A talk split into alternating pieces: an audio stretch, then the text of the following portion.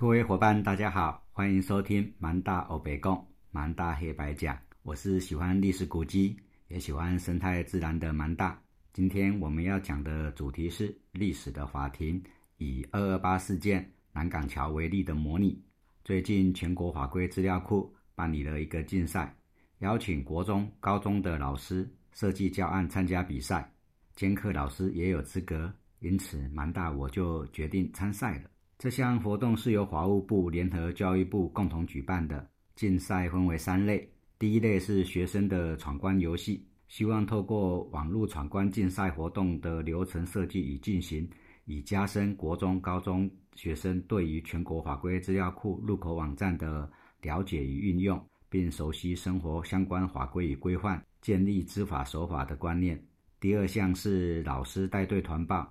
针对认真讲解法规知识，并鼓励学生参加比赛的老师给予奖励。学生参加闯关游戏时，绑定县市学校及老师姓名，就知道是哪些老师有鼓励学生参加了。第三项是老师的教案设计，鼓励老师设计有创意的教案，教导学生利用全国法规资料库找到解答。主题当然是要跟法治教育有关，主要有人权及性别教育。重大修法议题，例如防治诈骗、防止跟踪骚扰、危害毒品等等的，还有资讯跟网络安全议题。第三项是老师的教案设计，鼓励老师设计有创意的教案，教导学生如何利用全国法规资料库找到答案。主题当然是要跟法治教育相关，主要有人权及性别教育、重大修法议题，例如防治诈骗、防治跟踪骚扰、危害毒品等等。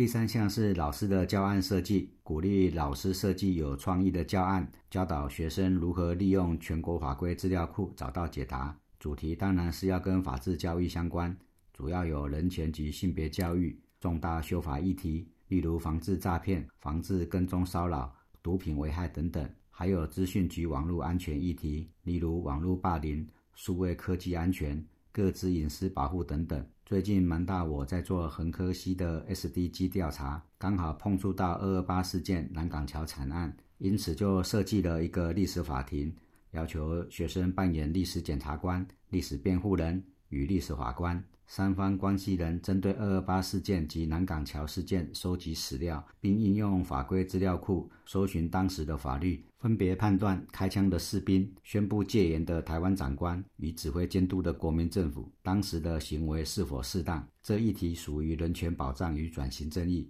蛮大，我查了历届得奖名单，转型正义从未得奖过，所以我就来试试看喽。前导知识是民国三十四年八月十五日。日本宣布无条件投降，国民政府直到十月二十五日才来接收台湾，这也是台湾光复节的由来。这段期间有两个多月的空档，国民政府还远在四川重庆。台湾当局的行政与治安是由台湾总督府依靠与台湾士绅的共同合作来维持，这是第一次台湾人展现自信，台湾人可以把台湾治理得很好。其次是民国三十六年二月二十八日发生二二八事件，台湾行政长官陈仪宣布台湾临时戒严，并请求国民政府派兵支援。国民政府的援军在三月八日抵达，开始水浸清乡。所谓的水浸清乡，就是清查破坏国民政府统治的人，抓到人就严刑拷打或是直接杀害。台湾行政长官也再度宣布戒严，以方便军队便宜行事。三月十五日，在台北高等法院担任法官的吴鸿奇，在法院办公期间遭到两名便衣带走，院长拦阻无效，家人到处找不到。三月十六日，在南港铁路桥戏子侧发现八具遭到枪杀的遗体，经过家属辨认，其中一具就是吴鸿奇。八具遗体最终只查到五个人的身份，其他三人身份不明。吴鸿奇是日本时代的1899年出生，小时候在桃园念书，考取师范学校，毕业后担任国小教职，日后甚至留学日本，考取日本律师执照，回到台北担任律师。等到民国三十四年，国民政府接收台湾，便被邀请担任台湾的法官。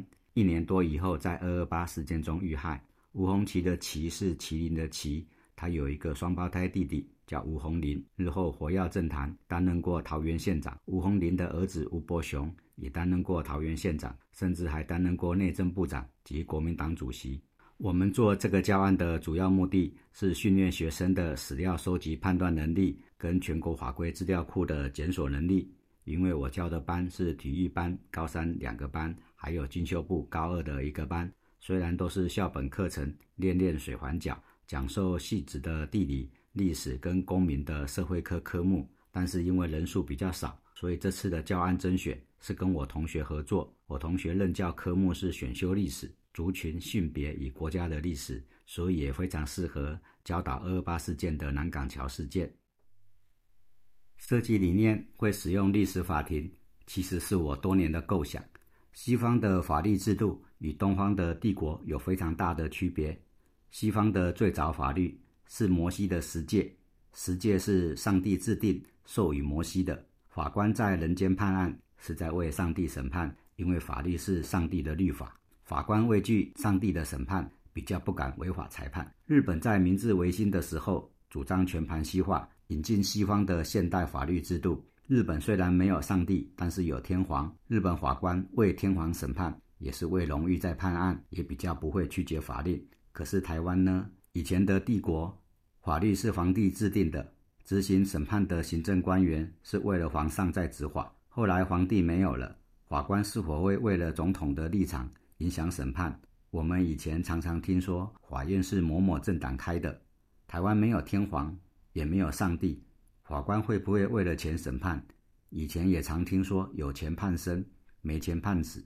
所以我一直想把一些有争议的案件拿出来做历史审判，用历史的角度重新判决，让执政者与枉法裁判的人无所遁形，才能维护社会正义。当然，学生的史料收集及解读能力。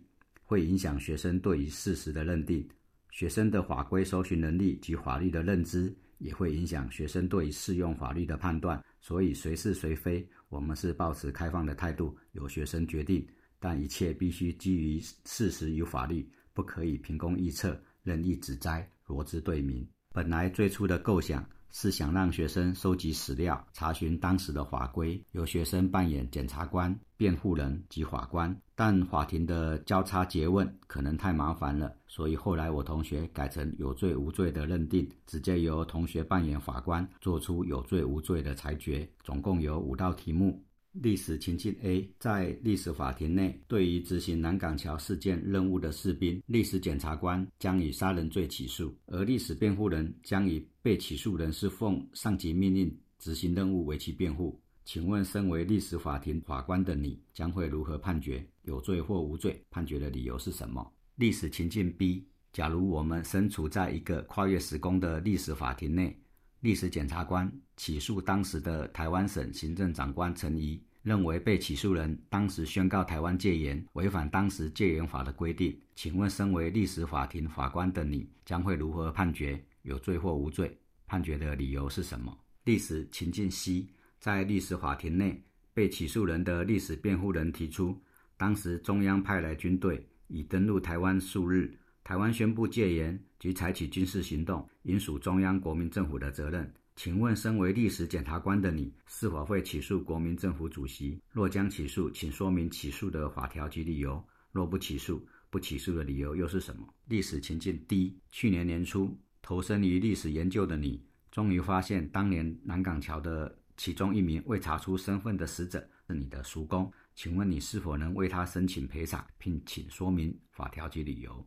历史情境一：今年年初，投身于历史研究的你。又发现了一件惊人的事：原来你遇难的叔公有一个儿子，在一九五零年沈公伟案中被判处死刑，并执行枪决。请问你要如何协助其家属申请赔偿？请说明法条依据及理由。我们这五个历史情境要求学生收集相关的史料及检索当时的法令规定。查找法令规定最好的工具就是利用全国法规资料库，也是在训练学生利用网络与思辨的能力。学生有时是历史法官，例如情境 A 跟 B，要决定开枪杀人的士兵或戒严清乡的台湾行政长官当时的行为是否合法；有时是历史检察官，例如情境 C，觉得当时国民政府的决定是否妥当；有时是被害人家属，例如情境 D 跟情境 E，可否申请赔偿？依据的法令有什么不同？我们很认真地撰写设计理念。教学目标，上课也录影存证，下课后认真的督促学生练习收集资料，并在期限内完成交件，希望能对学生的学习有所帮助。那今天的节目就到这边结束，谢谢大家的收听，祝大家平安喜乐，我们下次再见。